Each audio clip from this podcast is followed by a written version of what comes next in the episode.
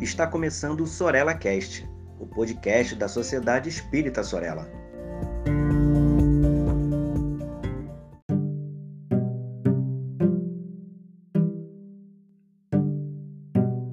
Olá, queridos amigos, sejam muito bem-vindos a mais um episódio do Sorella Cast. E hoje estaremos envolvidos com a temática de psicologia, espiritismo e filosofia. Bom, nós espíritas acreditamos na reencarnação.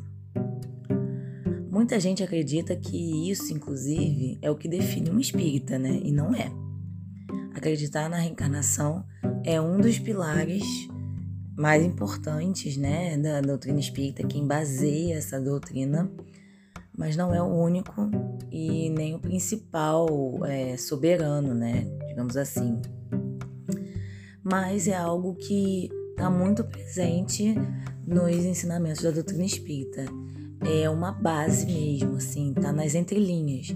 Tudo que a gente estuda, se a gente pega o livro dos espíritos a partir da premissa da reencarnação, muitas coisas fazem sentido, fazem mais sentido, seja de mundo, seja na nossa própria vida, seja no entendimento dessa doutrina em si, né?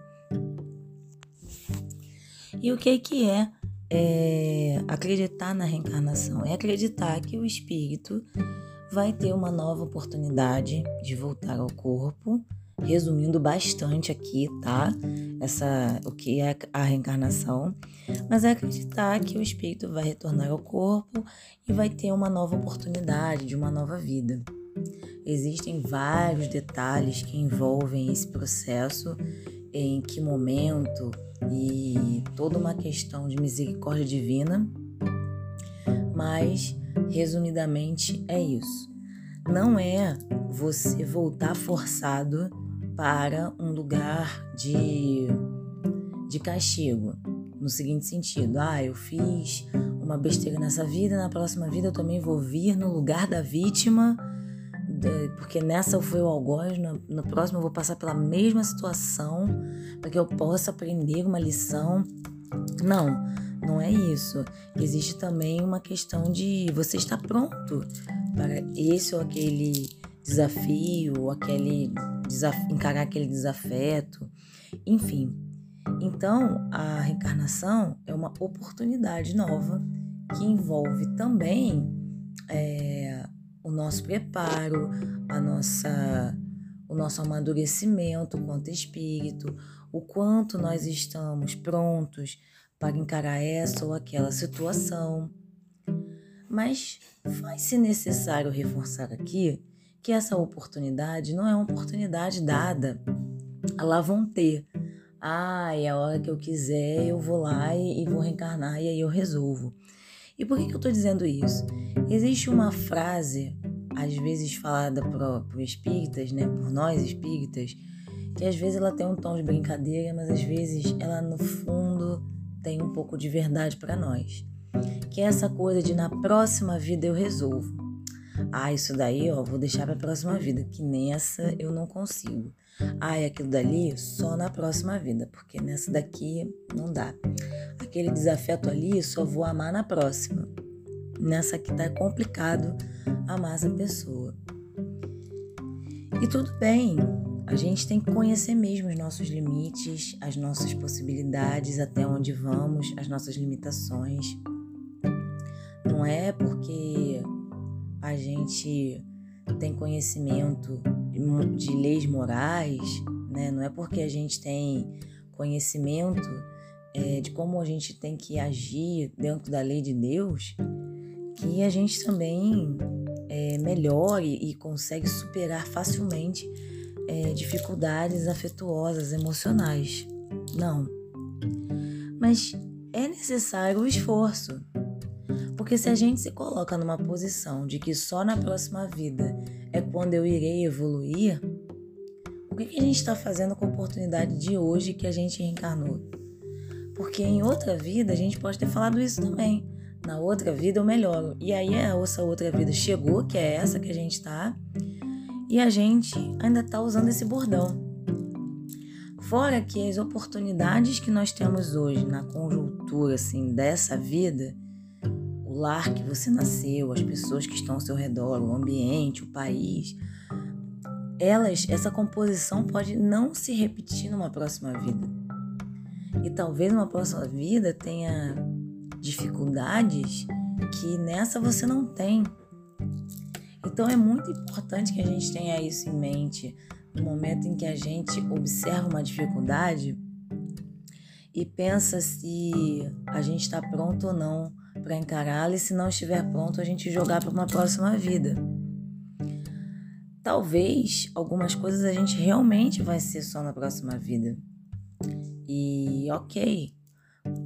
Mas o que eu tô querendo dizer é a gente não descartar a possibilidade de nessa mesma vida a gente resolver aquilo. Por mais, por mais difícil, eu ia falar por mais grande, olha isso, mas por mais complicado que seja, por mais complexo que seja a sua dificuldade, a gente pode acreditar que nessa vida mesma a gente vai resolver aquilo. Porque senão a gente se coloca numa posição também muito de procrastinação. E a gente entra numa estafa de ah, de, vamos ver o que vai acontecer. Vamos esperar o tempo passar. Vamos ver se daqui a algum tempo esse ou aquele sentimento passam. E nem sempre vão passar. Também a gente não pode entrar no movimento contrário também, de querer resolver tudo nessa vida. Senão a gente também ignora o nosso tempo de amadurecimento para algumas coisas. Vou dar um exemplo bem clássico, que eu acho que eu já falei dele aqui, mas eu vou falar novamente, que é a questão do perdão.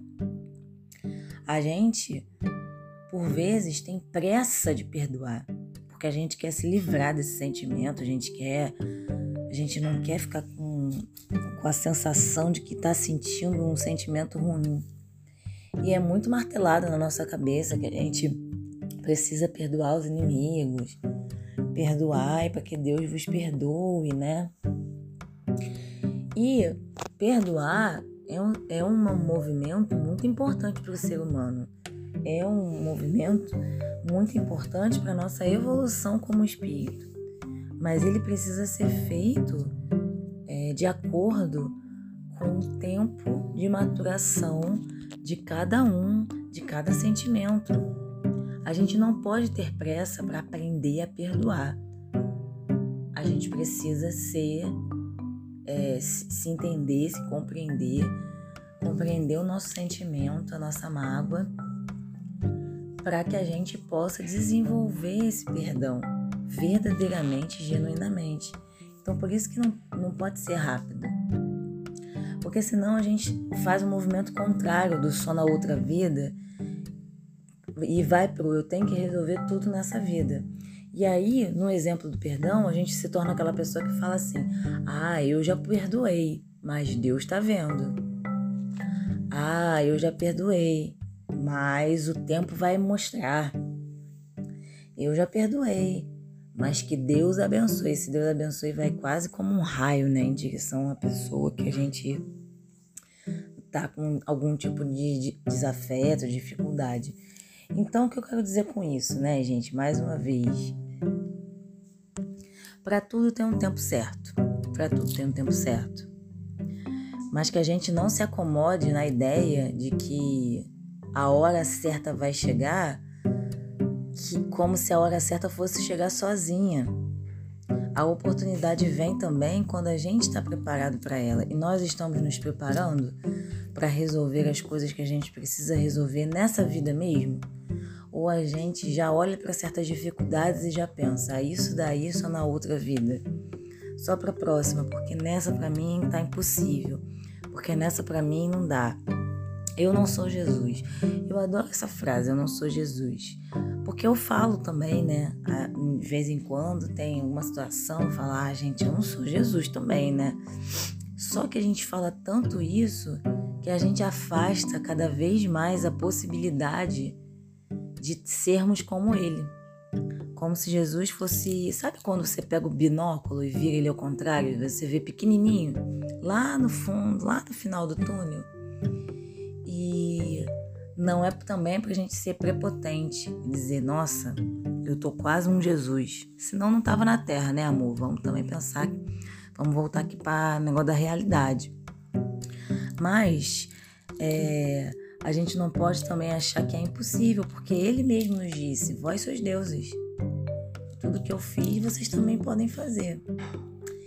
Então, meus amigos, eu espero de verdade que eu tenha trazido pouquinho de reflexão aí para todos nós, que a gente possa pensar sobre quais as coisas que eu estou deixando para a próxima vida, que nessa vida mesmo dá para dá para resolver, e quais as coisas que eu estou ansioso para resolver logo nessa vida, mas que precisa de um tempo maior e tá tudo bem se eu não resolver nessa vida ainda.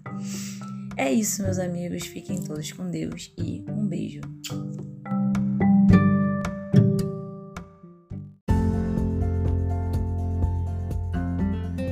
Siga a Sociedade Espírita Sorella nas redes sociais, Facebook e Instagram. Inscreva-se em nosso canal no YouTube e fique por dentro de nossa programação.